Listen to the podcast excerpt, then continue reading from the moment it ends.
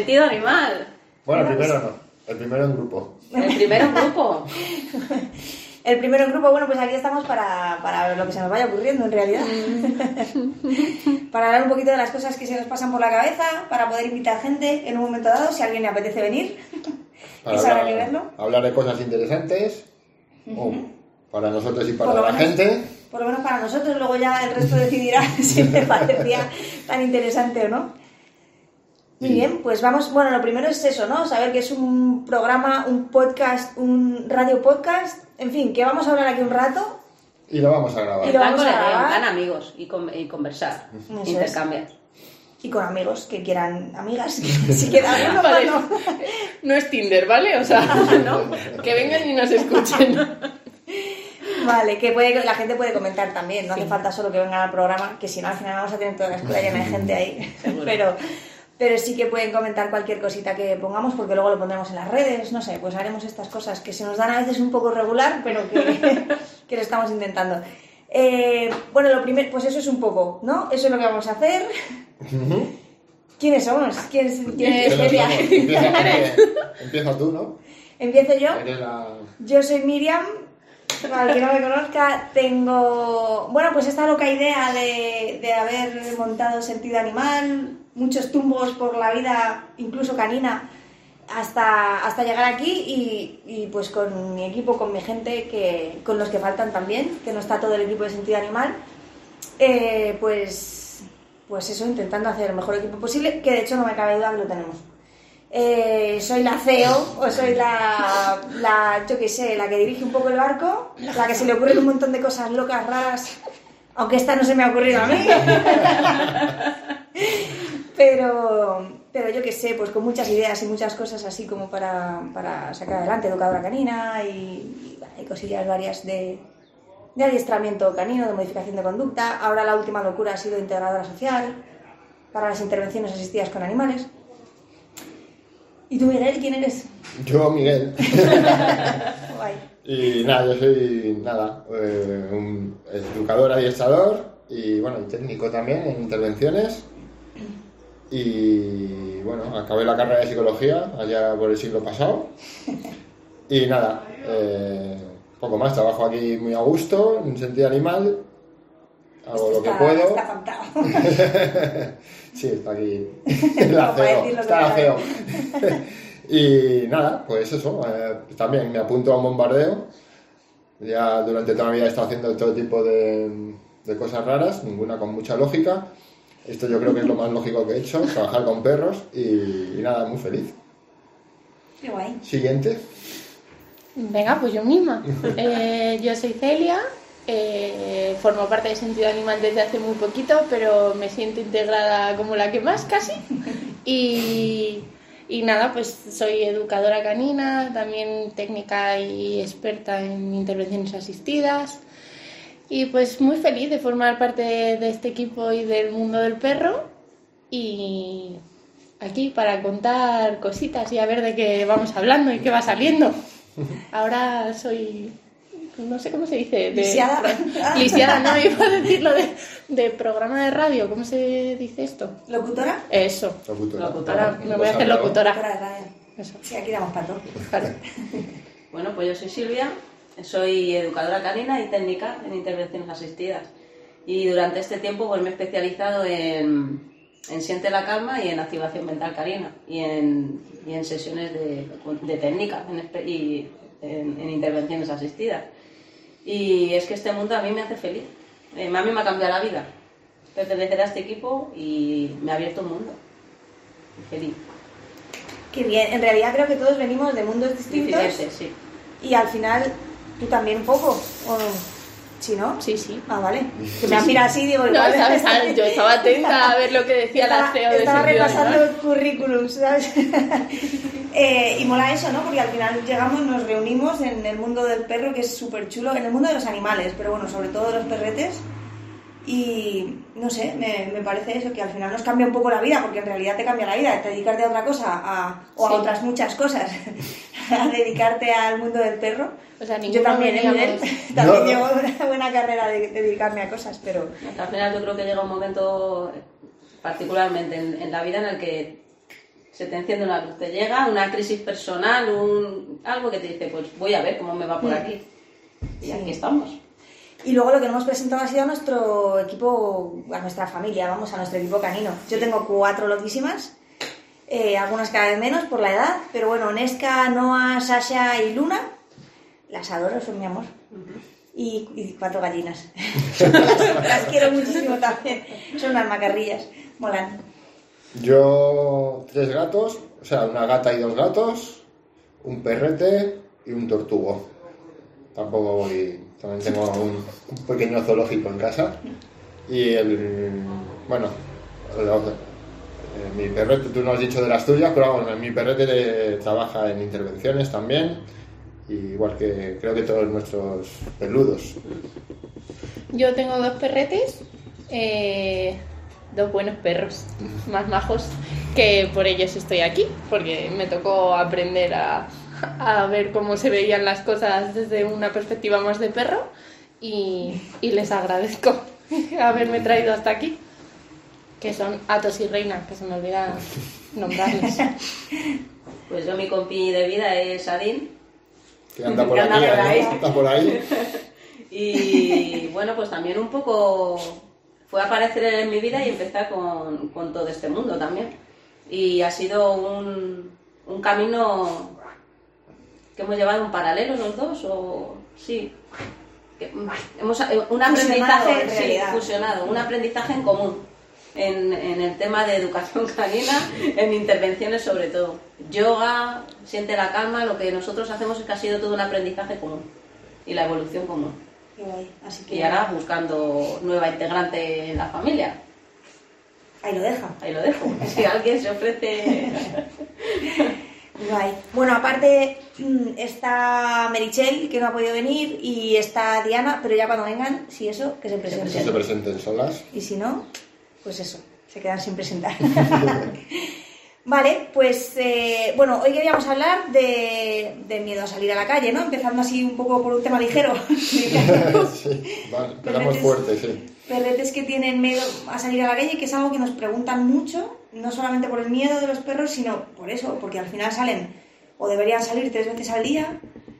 Salir a veces es un terror, muchas veces ocurre que si salen lejos no tienen tanto problema, pero toda la parte de cerca de casa suele ser bastante sufrimiento para el perrete y para las personas. ¿Qué, pensáis? ¿Cómo lo veis? ¿Cómo, no sé, ¿cómo lo enfocarías? Eh, alguien que... O sea, es complicado porque dependen de mil cosas. Yo- siempre depende, ¿no? Siempre acabamos con el depende del perro, depende No, de la situación, pero... Pero es pero que es es que es justo así. así, es muy importante. O sea, porque cada perro es distinto, ¿no? Y cada, perso- y cada familia. Cada familia también. Pero mm, lo- para mí el punto número uno es eh, evitar que el perro pase miedo. Entonces, eh, pues reducir la exposición a la situación que le, que le da miedo. ¿Y le dejaríais al perrete sin salir hasta poder trabajar que salga? Si hiciera falta, sí.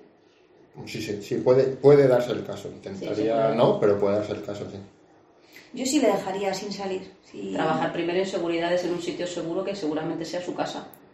Claro, es que hay veces que el perro tiene miedo en general. Acaban de adoptar al perrete o ha tenido un trauma, lo que sea, y es que tiene miedo hasta en casa. Yo lo primero que trabajaría sería la casa y luego ya, ya vamos De saliendo. hecho, lo primero es eso, una zona segura en casa y, y una zona donde pueda hacer sus necesidades en casa tranquilamente para que para quitar todavía más estrés al perro. Bueno, tú si quieres hacer las cosas en la calle, si quieres salir a la calle, pues sales, pero que sepas que en casa tampoco tienes problema, puedes hacer pis, puedes hacer caca, no te preocupes por eso. Totalmente. Hay muchas veces además que la gente se estresa un montón porque el perro no hace pis. Pero claro, si, hace, si tiene miedo, no hace pis.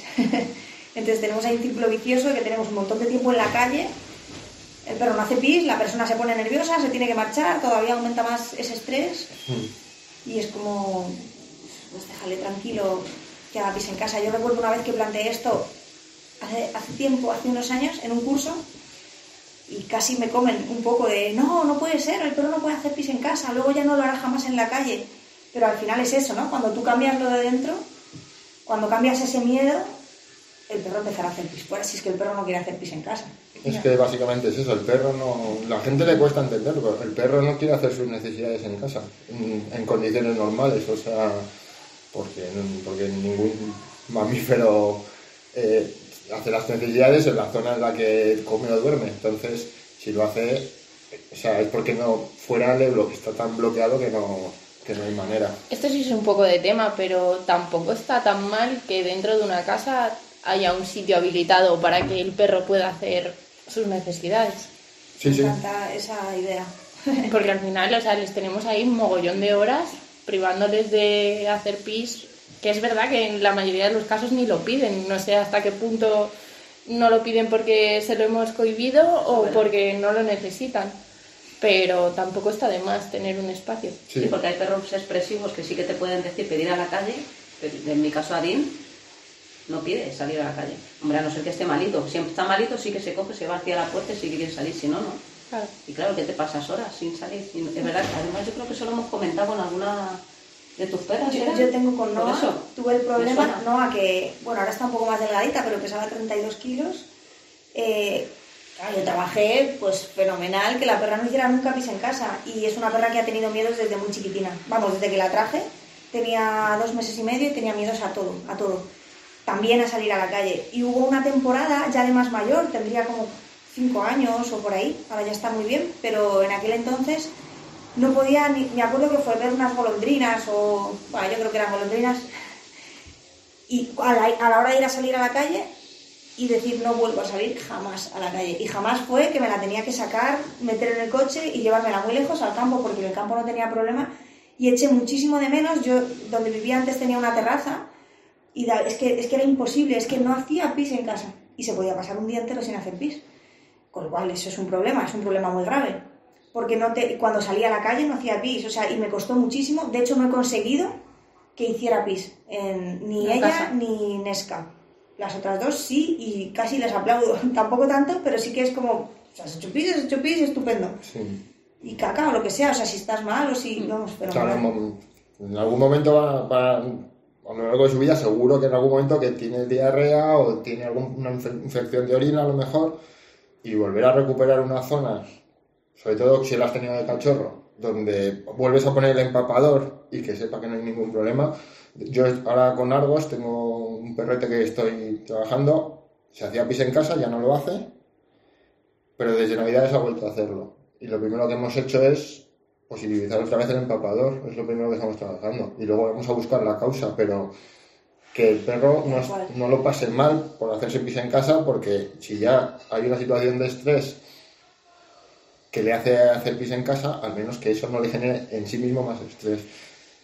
A mí me parece genial que haya siempre a lo largo de la vida del perro una zona donde es Es que en realidad es eso, es, o sea, tú tienes un problema en la calle, vamos a olvidarnos de todo lo demás, o sea, vamos a trabajar el problema en la calle, entonces todo lo que te imposibilita estar en la calle lo vamos a retirar y eso, eso incluye el, vas a hacer tus necesidades en casa, vas a jugar, ¿no? Hay mucha gente igual, no, en casa no se juega. Primero que también un poco decir que las cosas no son blanco y negro, o sea, no es que un perro que juega va a jugar ya siempre en casa, un perro que está tranquilo ya siempre va a estar tranquilo en casa, eso no es así.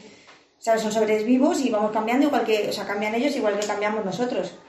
Entonces se pueden moldear las cosas Claro, y, y no es un... A veces yo creo que tenemos la sensación de, no, es que tengo que trabajar esto y no nos damos cuenta de que eso está a la cola de siete cosas. Mm. ¿Sabes? Eso sí, tienes que trabajarlo, pero no pasa nada por romper eso que ya tenías trabajado para poder ayudarle en otra cosa que es más complicado, como son los miedos y mucho más el miedo a la calle, y luego ya recuperaremos eso. ¿no? Y a veces parece como que, no, no, es que esto ya lo tenía y ahora ya no lo hace. O al revés, o ahora sí lo está haciendo. Ya, pero es que estamos trabajando algo mucho más importante. tan- Bueno, los miedos a ir a la calle como que da para, Pues para- Da para, Para mucho, mucho, para mucho. Lo iremos retomando en los siguientes radio podcasts. Sí, además que si la gente tiene alguna pregunta, que nos lo pregunten y se la podemos responder en el siguiente podcast. Claro. Pero vamos, la- el consejo básico es, por favor, no inundéis al perro. La zona que le dé miedo al perro, o si puedes evitar pasar por ella, no pases. O si te ves obligado a pasar, pasa a toda velocidad. Pero vamos, lo que ha dicho Pasa Miriam con antes... juego, a lo ¿eh? mejor, intenta juego, si- seguramente Sí. no juegue, pero pues, como alguna distracción. Sí, Pero vamos, evitarlo. lo- si, vamos, la si puedes subirlo al coche y salir en coche a una cena más tranquila, es una de las mejores soluciones. Vamos. Total.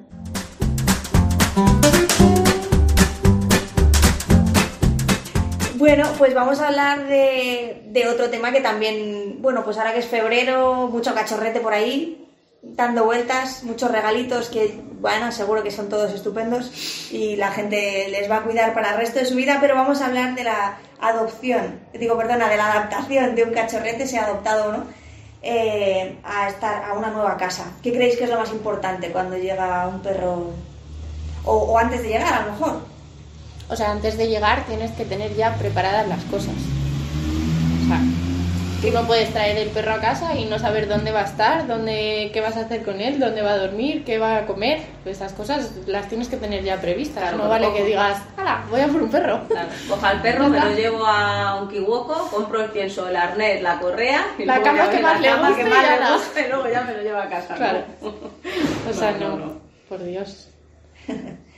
Y luego tener claro el periodo a lo mejor de adaptación que puede tener. Es que no va a llegar y va que a lo mejor los primeros días es que entre el que se adapta, nosotros nos adaptamos.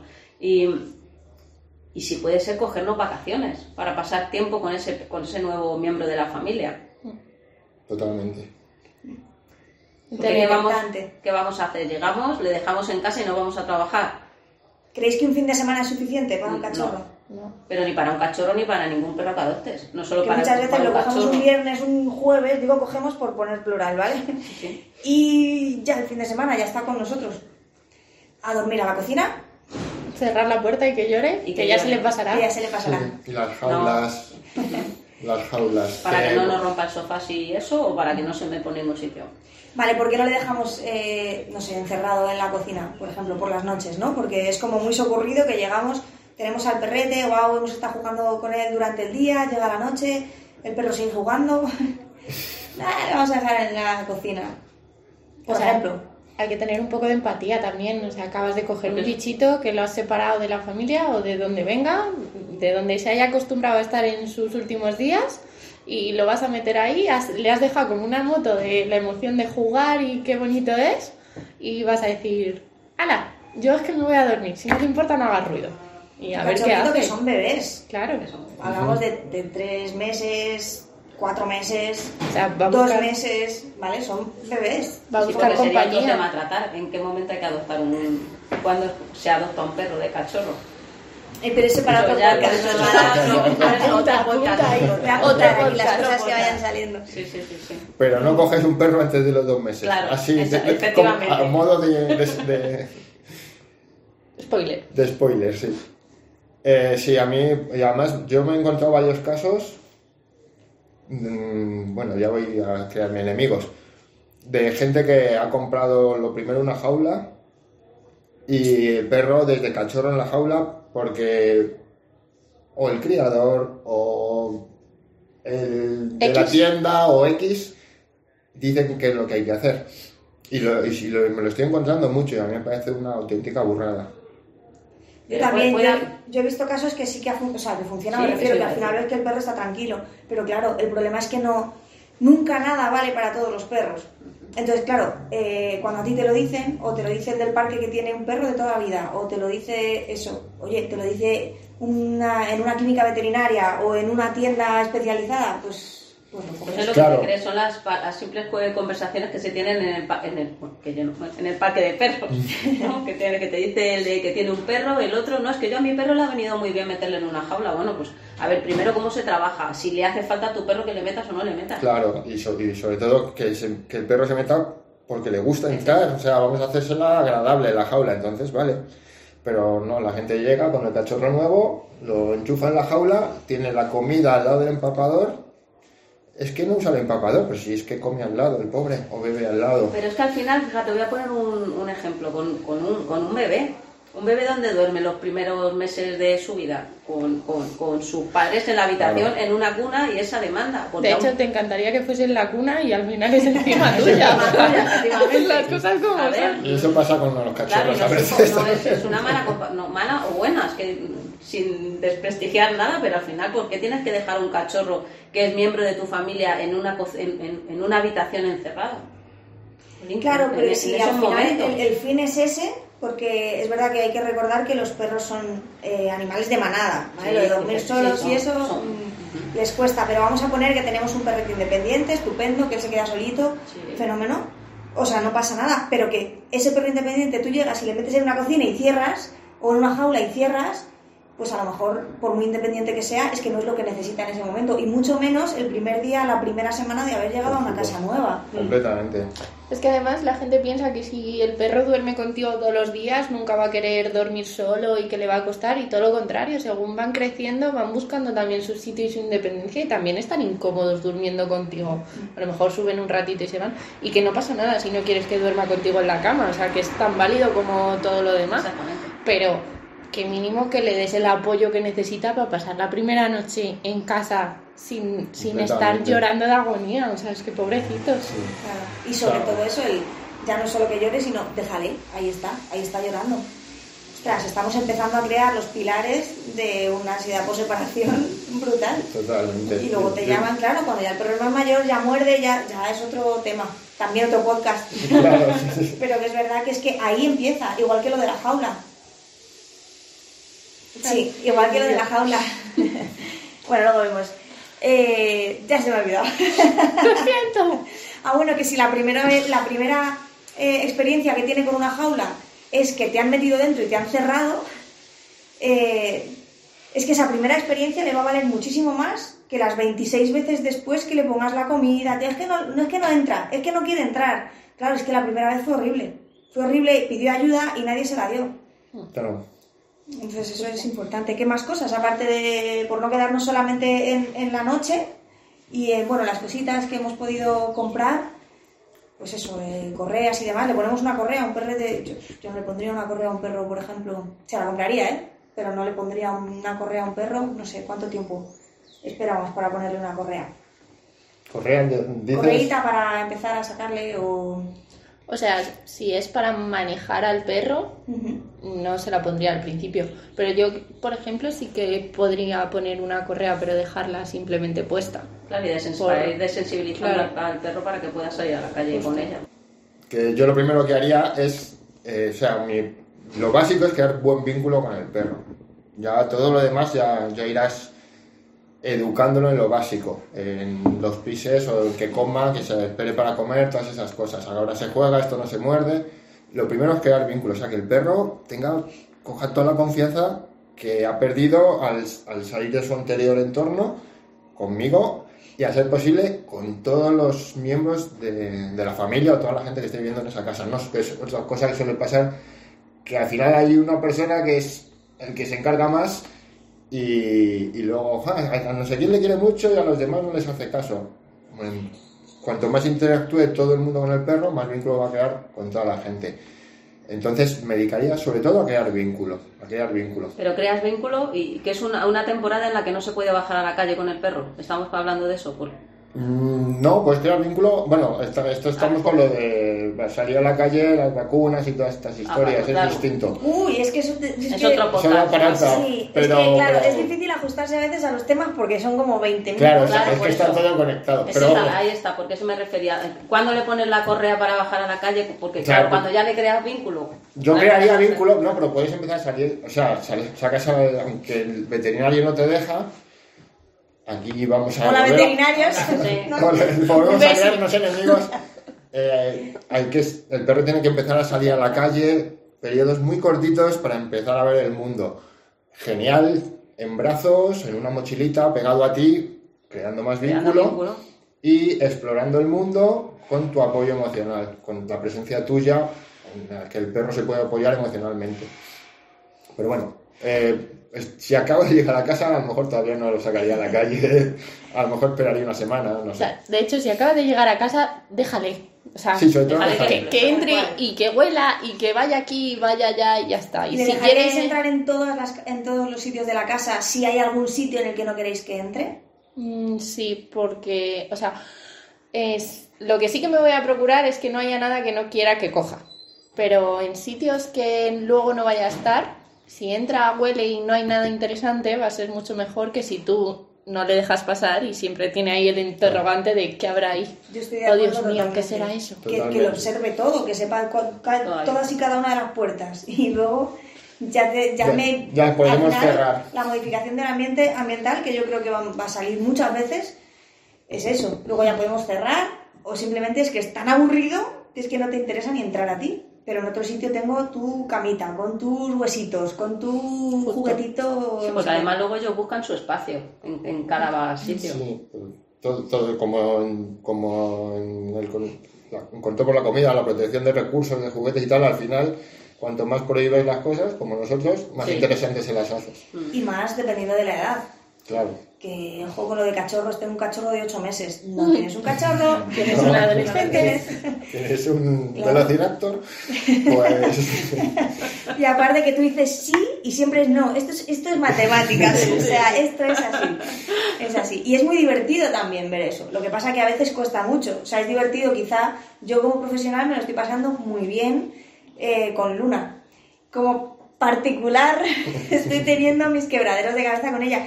Ahora ya es un poquito más mayor, ya tiene un año y tres meses, pero, pero me encanta ver su personalidad. Me ha encantado ver todo el proceso del no y me voy.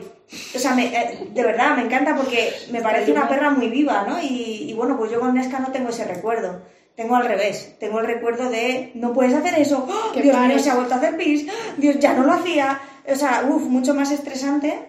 eh, y sobre todo antes de sacar a la calle, que con, Lu- eh, con Noah, es que con Noah no tengo recuerdo de cachorra. Pero es que fíjate Porque la era, evolución. era, que era ya mayor. No sé, era. Y porque tú has tenido una evolución también. Sí. claro, bueno, es que estamos, Afortunadamente para Luna. Claro, estamos evolucionando claro, permanentemente. que o sea, eso es lo que mola, ¿sabes? Que de ver cómo a lo mejor lo hacíamos con otros perros que hemos tenido a cómo lo hacemos con el que tenemos ahora. No tiene nada que ver. Mira. el boli.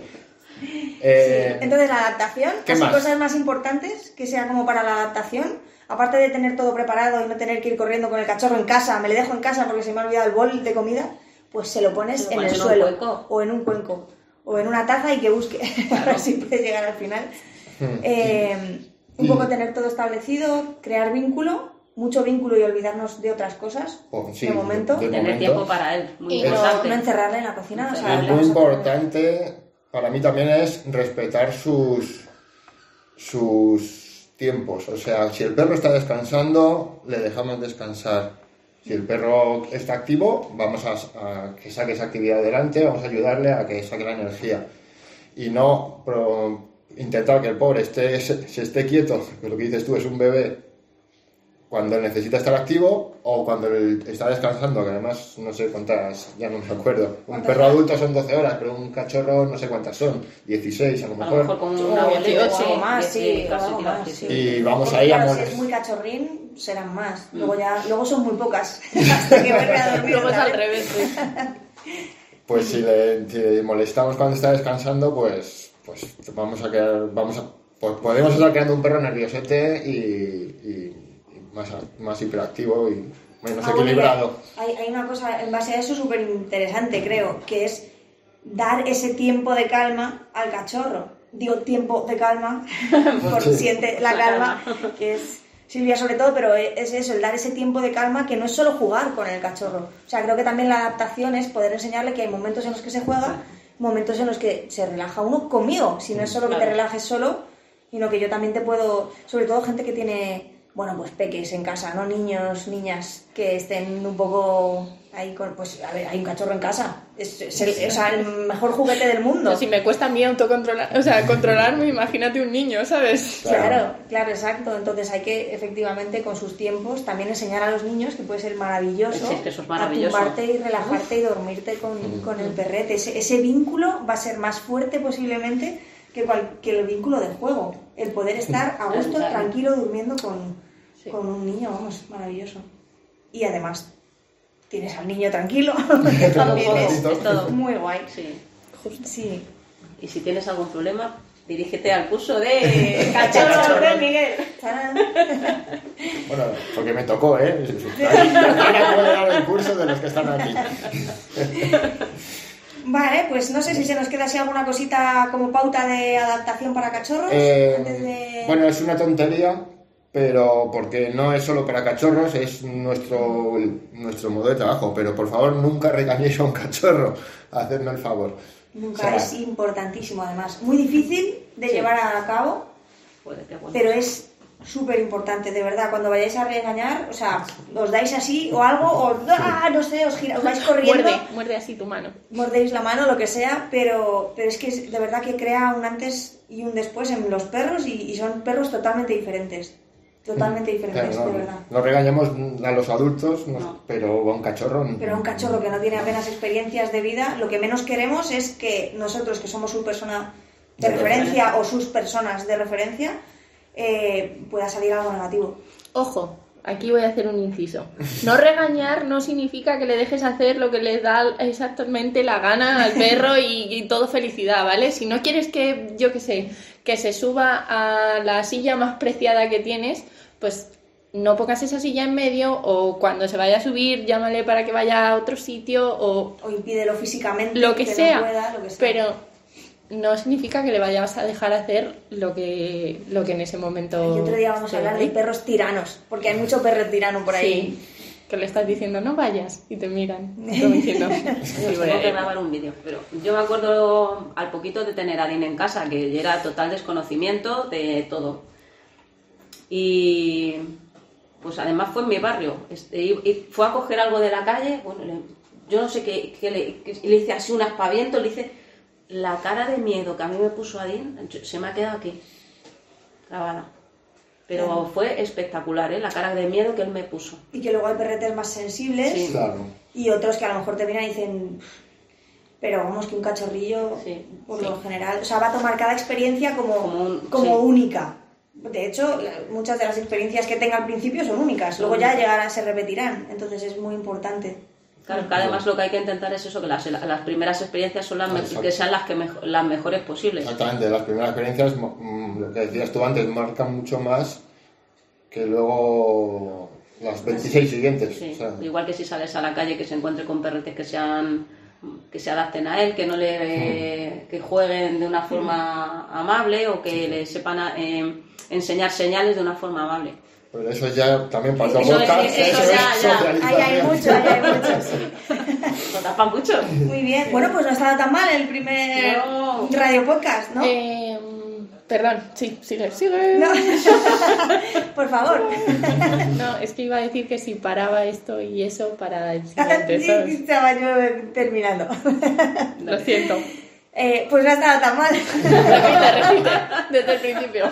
No ha estado nada mal, no ha estado nada No ha mal. estado nada mal este primer radio podcast, entonces. Oh, qué guay, Muy bien, pues bien. oye, me encanta, me encanta esto. Lo Pero- grabemos o no, podemos quedar. No nos hemos despedido. No nos hemos despedido. Porque no hace falta. Porque No, claro. Ah, Ah, nos ¿no? vemos en el, Porque nos vemos en el en siguiente. el siguiente, Claro, nos vemos en el número 2. Claro. nosotros nos vemos en el número 2. Eh, Confiamos en que vosotros también. Hasta la próxima. Chao. chao.